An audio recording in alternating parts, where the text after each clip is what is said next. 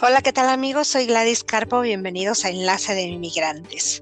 La realidad es cruel, los números no se equivocan cuando se trata de contar los problemas que los niños y adolescentes presentan en sus vidas diarias problemas de conducta que van, que van desarrollando con el paso del tiempo y que proyecta de alguna u otra forma, ya sea con rebeldía, ya sea con tristeza, enojo, resentimiento, entre otras cosas. Para hablar de este tema tan importante, damos la bienvenida al psicólogo Milton de la Cruz. Él es psicoterapeuta especialista en niños y familia, perito forense en atención a los derechos de los niños y director y fundador del Centro Infantil de Rehabilitación en México. Eh, bienvenido, gracias por acceder a la entrevista. ¿Cómo estás, Milton? Hola, muy buenas noches, Laris. Muy bien, gracias a Dios. Aquí saludándote y pues feliz de estar contigo. No, hombre, pues muchísimas gracias por aceptar. Vamos a entrar de lleno, Milton, a este, este tema tan importante. Estarás de acuerdo conmigo. Yo quisiera que nos explicaras, primero que nada, este, eh, de estos escudos de los que yo hablaba al inicio, eh, son, son comunes, es normal, y aparte que tú eres el experto, que prefiero que nos lo expliques un poquito más a detalle. Claro que sí, mira. Este, definitivamente hablar sobre la situación del tema con referencia a los padres ausentes, yo creo que durante la plática vamos a poder ir alternando, ¿no? Pero debo explicar que obviamente existe, vamos a irnos con un primer término bajo esta existencia sobre la ausencia de un padre, que a final de cuentas, si lo hablamos como un término de género, este, hablaríamos como padres para el papá o padres para ambos o los dos. ¿Por qué? Porque obviamente no nomás es una cuestión donde el papá está ausente, sino que también Gladys, este, hay ocasiones que dentro del seno familiar de unos años para acá últimamente, aunque no lo creas, las mamás también han sido personas ausentes dejando los hijos ahora con los padres dentro de esta misma situación, la cual obviamente es una situación bastante triste y, y desconsolante, sobre todo para el menor, porque obviamente no sabe cómo vivirlo, no sabe cómo sentirlo, ya que en su naturaleza, perdón, en su naturaleza Realmente el niño necesita de protección, de cariño, de cuidados. Y en un dado caso, por ejemplo, para el niño, es muy extraño saber, digo, qué es exactamente lo que yo estoy viviendo, qué es lo que está pasando. Hay tantas preguntas interrogativas para el niño, las cuales precisamente van reflejadas en ocasiones deliberadas por la inseguridad y la falta de inmadurez del padre, sobre todo de cómo enfrentarse. ¿Por qué? Porque en estas situaciones cuando entonces el padre termina abandonándolos y dejados, dejados obviamente a los niños este, sin defensas y sin alguna situación de protección, los cual obviamente a su vez tiene por resultado un problema tan grave como la inseguridad, la baja autoestima y problemas obviamente que tienen que ver con psicología infantil o trastornos ligados a esta situación. Y sí, yo, yo entiendo que, que, todo esto sea un problema y que obviamente a raíz de todo esto se deriven muchos, ¿no? Inseguridades, como tú decías, por decirlo de alguna forma. Eh, todo esto, Milton, también de el abandono de un padre una madre, sí, estoy de acuerdo que vamos a utilizar este término y que para los dos ahorita muy, muy frecuentemente que ya se está viendo, sobre todo acá en, en estos países, por ejemplo, en, en Estados Unidos, ¿no? Déjame te comparto esta, esta cifra que yo justamente estaba leyendo de algunos años para acá, dicen según expertos de Pew Research Center, el 8% de los hogares con hijos menores de edad eh, están a cargo de un solo padre aquí en Estados Unidos proporción que se dio a conocer ahora después del censo y que llegó la cifra casi asciende a 2 millones 600 mil. O sea que el volumen también de madres este, que, que abandonan a sus hijos se aumentó de 1.9 millones, algo así. O sea, es bastante, es un impacto muy fuerte para, para estos pequeños tú como experto, este, ¿cómo, cómo, cómo se lidia? ¿Cómo es eh, cómo, eh, un padre y también cómo lidian los hijos con, con esta situación? Bueno, desde hace aproximadamente algunos años también, igual ligado a esta situación que comentabas, Gladys, eh, una de las principales razones o causas con las que intentamos o se intenta de trabajar constantemente es sobre el concepto de la integración familiar. Es decir, el que no se pierdan los valores, el que no se pierdan este, las aptitudes sanas y adecuadas dentro de la armonía familiar, las cuales deben de estar ligadas a manejar una armonía con tranquilidad. Mira, dentro de esa situación y esa estadística que tú me comentabas, durante muchos años igual es un término que ha sido muy, no es tan nuevo ni tan viejo, ¿no? Para Estados Unidos, este, creo que dentro de, este, de esta situación el concepto de eh, Father School o Family School es sobre el desarrollo de las escuelas para padres para los latinos Y si te fijas, también te cambia mucho este concepto. México, principalmente en México y en otros países con los que me ha tocado trabajar, por ejemplo, eh, pares de familia dentro del contexto como Colombia, Puerto Rico o Argentina, a la hora de manejar los contextos de términos de escuela para padres, es hacer una invitación global, vamos a decir, unos 100 padres, y de repente en la estadística en realidad solamente estás trabajando como con 15 o con 20. Si te fijas, estamos hablando de entre 15 y el 20% de la totalidad real. De estos 15 o 20%, eh, muchas veces ya es porque los padres han identificado que obviamente vienen de familias disfuncionales, en donde, por ejemplo, papá o mamá ya se separaron, viven un divorcio, viven situaciones de infidelidad, situaciones de maltrato psicológico, maltrato físico, problemas que tienen que ver con los ligados a los problemas económicos de la familia. Y entonces estos problemas cuando no se saben manejar, a veces se, necesita llevar a, cabo un programa, se necesita llevar a cabo el programa de proyecto Escuela para Pares, en donde en realidad ataca este abordaje y si te fijas, en la estadística como es tan baja, realmente el impacto ha sido mucho menor. Si hablamos por miles o millones de personas, en realidad el efecto es tan devastador porque hoy en día vemos a muchos jóvenes, estamos hablando, imagínate, si estamos hablando de hace 10 años de estos niños, 11 años, en donde estos modelos de escuela para pares no funcionaban, entonces estos niños tendrían que te gustan 8 años, 7 años, ahorita tendrán 17, 18, entonces ya vemos adolescentes con muchos problemas de identidad, muchos problemas con los límites, con las reglas, niños con problemas de autoestima, donde no saben ligar relaciones armónicas. Y entonces repetimos al mismo patrón de abandono en donde los jóvenes todavía no saben lo que quieren y entonces encontrando con ello que las familias disfuncionales siguen un patrón viral en el que obviamente se ve constantemente crítico para muchas familias. Obviamente, aunque se oiga crítico, no quiere decir que las familias no estén mejorando, ni mucho menos que no se pueda activar mejor las situaciones de trabajo para ellos. Así es, de acuerdo estoy contigo, es un problema común, es un problema donde nos hace falta, aparte de mucha educación, también nos hace falta un trabajo como de más integración. Acá, por ejemplo, en este país, te das cuenta de que hay muchas familias disfuncionales o de repente... Eh, los hijos crecen con dos o tres padres en lo largo de su vida porque pues está como un poquito más liberado esta cuestión. De repente ves a, niños de la misma mamá pero de diferentes papás, tres, cuatro hermanitos con diferentes padres. Entonces es, es, es, un, es un impacto y todo lleva a, a esta cuestión también patrones, decías tú, que se van repitiendo. Estos niños obviamente crecen sin o carecen de de estos valores que, que son muy importantes y cuando son ya adultos, pues vuelven a repetir estos patrones, Milton. Sí, es que a veces, fíjate que hablar de un padre eh, eh, que abandona o, el abandono de los hijos, yo, yo quiero compartirte una parte que he considerado importante durante todos mis años de experiencia, casi 17, este, y que en algún momento me tocaba yo trabajar en diferentes programas de conferencia para papás. Y yo siempre les hablaba de un término, un tema que era muy interesante, ¿no? Que, que, no es un tema muy personal, sino más bien es a través del estudio que hemos hecho, que he aprendido en, mi profesión, que el concepto de entender que hay, hay dos tipos de familias, grandes. Por ejemplo, hay familias nutricias o hay familias conflictivas.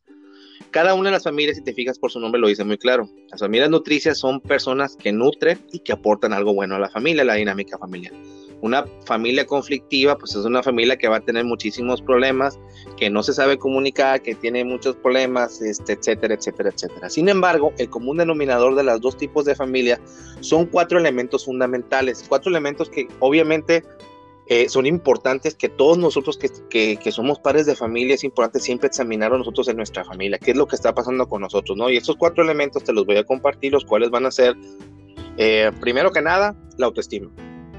Es decir, cómo se siente papá, cómo se siente mamá, qué es lo que está sintiendo, qué es lo que está experimentando, de qué manera se levanta, si se va a trabajar de buenas, si se va a trabajar de malas, si se sienten realmente productivos, si mamá y papá han logrado lo que han querido, porque dentro del núcleo familiar como pareja hay puntos en los que ambos han decidido trabajar. Y hoy en día que tienen una familia, pues se sabe también que como pareja logran compartir, que aunque existan dificultades, pues ellos encuentran la lógica para poderse ayudar.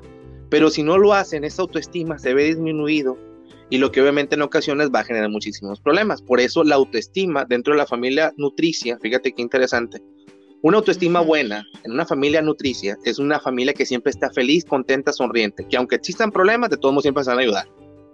¿Sí me explico? Y si lo ves desde el punto de vista de la familia conflictiva, La familia conflictiva tiene baja autoestima y ¿qué hacen primero? Se gritan, se insultan, se lastiman, se hieren y entonces no se escuchan y automáticamente se cierran a la oportunidad de poder generar un nivel de crecimiento. El segundo punto de una familia, eh, después de la autoestima, es la comunicación. Hay que revisar cuál es la comunicación de la familia, si se comunican de una manera adecuada, de una comunicación asertiva, si realmente se ayudan, se apoyan, porque esto va a permitir el saber si existe o no padres ausentes dentro de la familia o no. ¿Por qué? Porque si los papás, por ejemplo, se comunican de una manera adecuada con los hijos, los apoyan, les dan consejos, los escucha si están con ellos cuando deben de estar. Esto va a permitir una confianza adecuada para pues, encontrar un equilibrio sano pues para ellos. Pero si entonces no lo encuentran, estos niños se sienten abandonados. Es decir, están sus papás ahí, pero imagínate los papás este, trabajando todo el tiempo, haciendo sus cosas, o de repente, sabes que ahorita no me molestes, ten el celular, y les da celular, vete a ver la tele, vete a hacer. O sea, hay distractores en donde otros medios u otras personas u otras situaciones terminan educando a los hijos más que los papás. Entonces fíjate cómo la comunicación o la falta de comunicación ya desde ese momento hace desertar situaciones como de convivencia adecuada de los padres hacia los hijos, tomando en cuenta un abandono como tal, virtual o no, pero es un abandono. Si te fijas también genera un efecto. Si nos vamos al tercer apartado, vamos a encontrar, por ejemplo, la personalidad qué rol cumple la personalidad de cada uno. Es decir, mamá, ¿cómo es? ¿Qué aportaciones tiene? ¿Es buena, es amable, es cariñosa? Vamos, puede tener una serie de dotaciones y también va a tener debilidades igual que papá. Pero una familia nutricia, esas partes de la personalidad siempre van a servir para generar un equilibrio, como yo te lo decía. Es decir, mamá reconoce cuáles son sus debilidades y cuáles tiene que trabajar para mejorar dentro de la familia y papá también. Pero si lo vemos desde el punto de vista de la familia conflictiva, el papá de repente, si tiene errores, él no los va a aceptar y se va a enfrentar a decir, tú cállate, tú qué vienes a decirme, etcétera, etcétera. Es una serie de pleitos en donde son interminables. Y este, este apartado es precisamente el de la personalidad, el que definitivamente ha sido uno de los mayores puntos críticos a nivel mundial durante el proceso de atención e intervención a nivel Latinoamérica sobre cómo abordar y cómo apoyar a una familia. Dicen por ahí, ¿de qué manera puedes hacerle llegar a un miembro de la familia que lo que estás haciendo y lo que está pasando está mal. Bueno, date cuenta tú qué es lo que está pasando contigo. Deja de echarle la culpa a la esposa, deja de echarle la culpa a los hijos y al trabajo. A ver, contigo, ¿qué es lo que tú tienes? O viceversa, si es la esposa, deja de echarle la culpa a la esposa, a los hijos o al trabajo. O sea, date cuenta qué es lo que te está pasando a ti, en qué necesitas aprender a mejorar. Entonces, hay un equilibrio de conciencia en donde esta parte te ayuda de una manera adecuada y el último punto, que se llama enlace social o relación social, tiene que ver precisamente en donde tú demuestras estas actitudes, que es como, por ejemplo, cuando tú conoces gente, la dices, y que de repente te das cuenta que en la casa son una cosa y en la calle son otra. Entonces, escuchas esa frase que, que pasa, ¿no? Que de repente en la casa tú eres buena, eres amable, bueno, eres completamente diferente y en la calle es, otra persona diferente. Entonces, este constructo conlleva, presente, lleva precisamente un problema de conflicto de interés.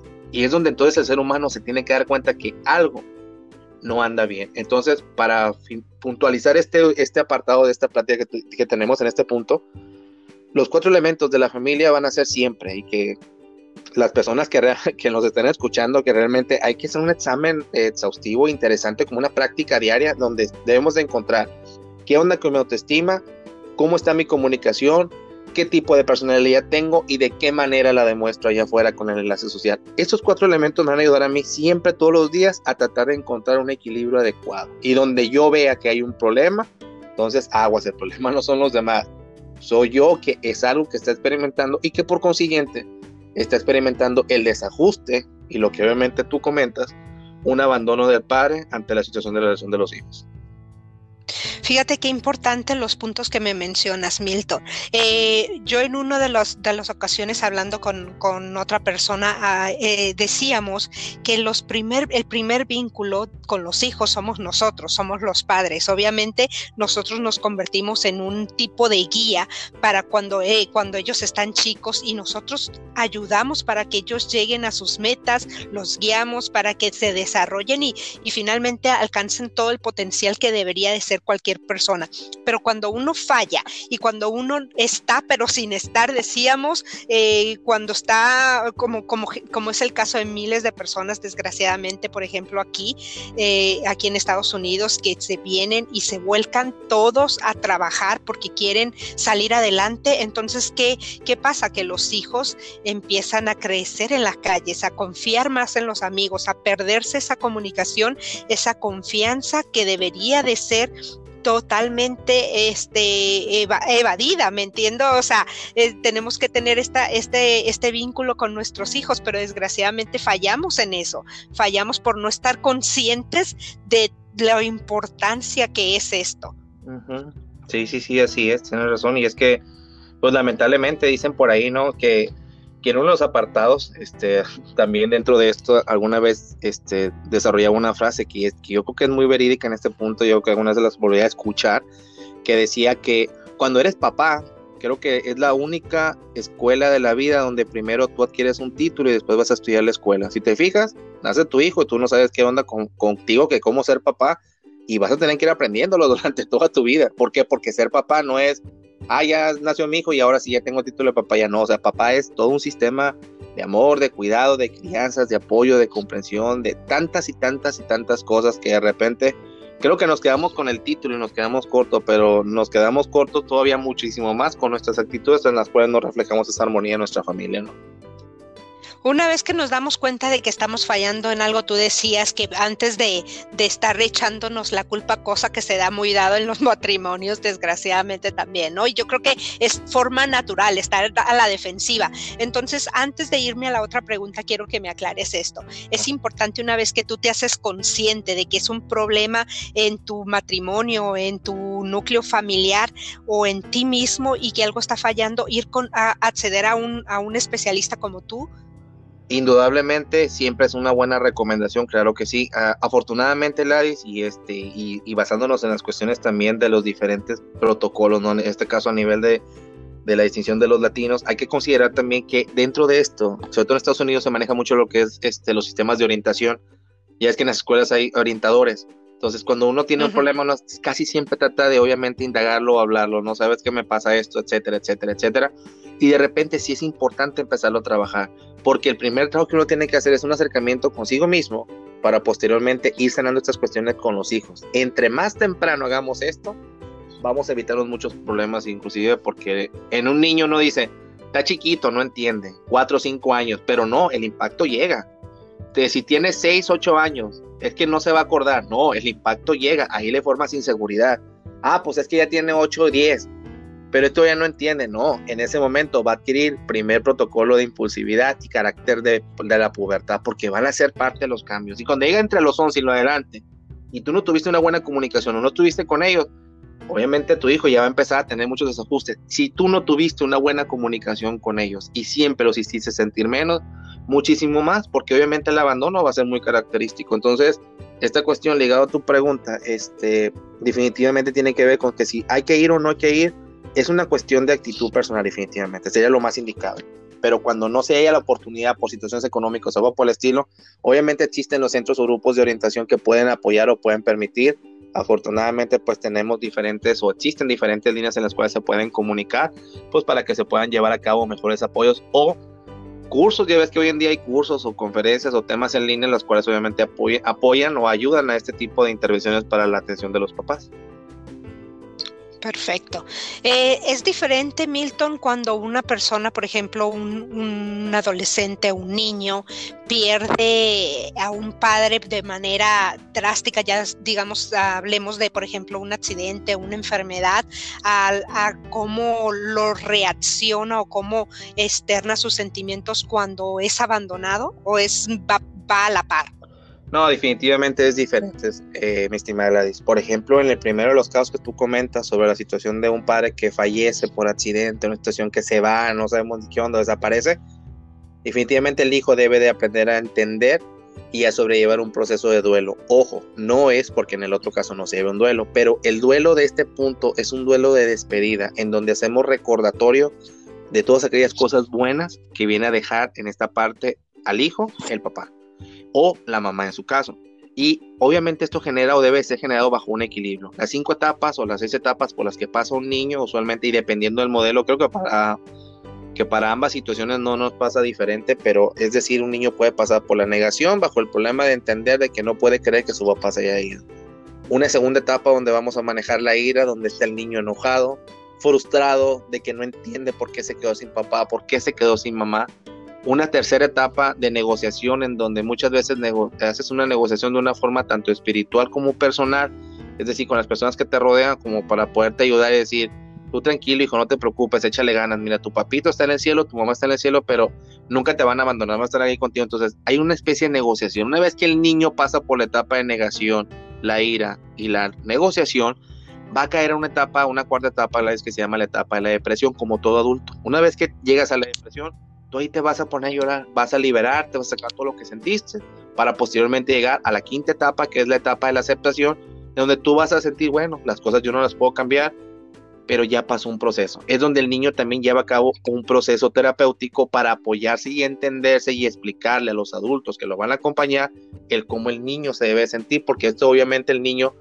no lo va a aprender a manejar de la noche a la mañana. Y en el otro caso también, por ejemplo, que ya comentabas, ¿qué pasa cuando el niño eh, mamá y papá se, eh, se divorcian eh, o se separan o por cuestiones de lo que tú quieras, se abandona. El efecto del niño entra exactamente en la misma etapa. Sin embargo, entre la etapa de la negación y la aceptación, hay una serie de procesos diferentes porque primero que nada el niño se siente culpable de que pues, su papá o su mamá se han ido de la casa porque a lo mejor él fue el problema, que porque él sintió de esta manera. Y es que recuerda muchas veces que ante el abandono de cualquiera de los dos padres, el niño se queda aunado a, o atado a uno de ellos y él o ella termina hablando bien o mal del hijo, lo que obviamente circula a entender que el niño se siente hasta culpable de los propios conflictos internos de, los papás y aparte de sentirse abandonado, se siente obviamente con la, con la responsabilidad de creer que él es su culpa y el daño psicoemocional es de mayor impacto. Ante este impacto, es decir, hoy en día este, este problema emocional lo llamamos, este, bueno, legalmente, bajo los estatutos eh, legales, se le llama síndrome de alineación parental cuando existe un daño psicoemocional donde impacta el estado emocional del niño. Y que obviamente a nivel de poder jurídico, poder familiar, ahí es donde hay diferentes tipos de intervenciones y los procesos de separación, etcétera, pues tienen que dar una buena resolución adecuada para el cuidado del menor. Aquí eh, eh, quiero comentar o bueno, aunar a lo que estabas diciendo, este, nada más para cerrar y, estar muy claros en el punto, cuando uno se separa, toma la decisión por cualquiera que haya sido que ya no eras feliz, que no te aportaba lo que sea, o cuando nos dejan, obviamente como como esposas o como, o como tu pareja, ya, llámese hombre, mujer, también estás en, esta, en este estado de, de duelo, por decir así, o de enojo en estas etapas que las que tú mencionas por las que pasan, y es cuando también algunos de ellos aprovechan para estarle hablando mal de la otra pareja, y no deberíamos de ser así, ¿no, Milton? Porque también obviamente lo estás transmitiendo a, tus hijos. Al final de cuentas, los errores que hayan cometido, pues también son papás y es el papá de, ellos, entonces debemos como de respetar eso, ¿no? Así es, fíjate, Lais, que en el primero hiciste mucho en el acierto perfectamente, de que en la primera, si te fijas, el padre o la madre, según el entendido en el abandono y la despedida de que el padre se fue, este, el proceso de aceptación queda basado en una situación de dolor mínimo, donde no hay que justificar nada ni hay que decir absolutamente mal nada de nadie. Mientras que en el segundo contexto, efectivamente, acuérdate que aquí se va a manejar mucho el término de la justificación y esta justificación va manejada con las actitudes de los papás. Si un papá termina resentido, va a acabar destrozando emocionalmente a la mamá. O si la mamá terminó resentida con el papá, va a terminar hablando peces y va a estar destruyendo la relación del niño. Fíjate entonces cómo en la segunda, eh, la cuestión de, de, los problemas psicológicos tienen que ver más ligado con el adulto más que con las del niño. Por eso como adultos tenemos que ser responsables de que, ok, papá y mamá se divorciaron, pero aunque estemos separados, ya no estemos juntos, eh, papá te ama y mamá te va a amar. Es decir, nada más papá y mamá no se entendieron, pero no te preocupes, a ti no te vamos a dejar de amar y, de cuidar, pues. De esta manera ayudamos a la contención emocional del niño. Y si te fijas, qué, diferente sería que tanto mamá y papá se, llegaran a un entendimiento, un acuerdo, ¿no? Sin embargo, eso sería como medio fantasioso porque de repente diría, pues es quien va a terminar en sanos acuerdos o sanos juicios. O sea, sería lo más ideal. Sin embargo, no siempre pasa así. Claro. Y hablando de los daños colaterales en cuanto a esto, ya sea por una u otra cuestión que pasa, Milton, ¿cuáles serían los daños colaterales, las consecuencias que se pueden presentar también en estos mismos niños cuando están en su etapa de adultos? Es decir, ellos toman decisiones basadas a lo que fue la situación que presentaron en ese momento. Bueno, eh, inicialmente eh, vamos a, te voy te voy a explicar un tema específico nada más ahí que es el hecho de que un niño cuando ya experimenta estos cambios de separación, hay que tomar en cuenta que el niño puede vivir cuadros asintomáticos o síntomas muy claros, ¿no? Muchos problemas académicos, muchos problemas de conducta, muchos problemas de, reglas, vas a encontrar una cierta actitud apática y de baja autoestima, inclusive el niño no va a tener ganas de comunicarse. Si estos patrones se van aumentando hay que ir considerando que cuando llegas tu etapa de la adolescencia, las relaciones que el niño va a buscar son específicamente inmediatas. Es decir, si fuera el caso una niña que fue abandonada, la niña lo que va a terminar buscando inicialmente puede ser en dos parámetros. Uno, o se casa rápido o se va rápido con el novio, o la otra, deja de creer en el amor y cuando realmente lo construye se convierte en una relación tóxico-patológica porque la niña entra bajo un concepto defensivo a tratar de manipular y controlar al hombre a tal grado que lo puede tratar mal para evitar que vuelva a pasar lo mismo que le pasó a su mamá. Por ejemplo, si a su mamá el hombre que tenía lo golpeaba, la lastimaba o la agredía, la hija va a entrar con el miedo y lo que va a hacer es superponer su poder para que esa actitud no se lleve a cabo. En el caso del hombre pasa lo mismo. Vamos a pensar que en el hombre, en casa, el hombre era un papá golpeador, un papá que insultaba, agredía, etcétera, era tomador había muchos problemas entonces el niño tiende a repetir el control de su patrón de conducta, especificamos darse cuenta que a la mamá o a la mujer o al género femenino lo puede controlar o manipular, o viceversa, volverse dosificado para tratar de evitar que lo que ya vivió su mamá no lo siga experimentando su novia, pero su pareja en este momento. Pero posiblemente el muchacho o la muchacha tarde que temprano van a empezar a experimentar situaciones de ansiedad, de crisis de angustia o trastornos afectivos mayores. A este tema, sin lugar a dudas, es uno de los temas que ha sido el más repetido, el más, el más constante, amiga. Eh, que de hecho aquí hace poco en, a través de mi página personal en Facebook Live me tocó precisamente trabajar el tema de las relaciones tóxicas. Y en esta relación tóxica hablamos de esa pregunta particular que me hacía una de las participantes en otros programas que tuve y me decía, ¿importa mucho lo que uno vive de niño para estar en, la etapa adulta? O sea, puede que sí, pero uno puede aprender a sanarlo desde muy temprana edad siempre y cuando uno logre comprender y entender lo que está pasando. De ahí la situación del impacto de lo que tú me comentabas. Ok. Ok, y cuando estamos con ellos, eh, Milton, entonces cuando estamos nosotros a cargo, eh, ya sea como padre, ya sea como madre, ya sea como tía, etcétera, y que estamos a cargo de estos niños y que cómo podremos entonces ayudarlos a superar esta etapa, debemos entonces ya directamente llevarlos para que puedan olvidar, puedan perdonar y trabajar estos, estos, estos problemas que se le presentan o esto, mejor dicho, este tipo de, frustración que ellos deben de sentir. Tiene que trabajarse, ¿no? Entonces debemos de llevarlos con, con un especialista. Correcto, sí, Edradis, porque es como ir cargando un costal de piedritas. Pues imagínate, nosotros como adultos de repente, nos es de repente conflictivo, un poquito problemático eh, desecharnos de ciertos y cuáles problemas, vamos, bajo nuestra responsabilidad, nuestros trabajos, la monotonía diaria.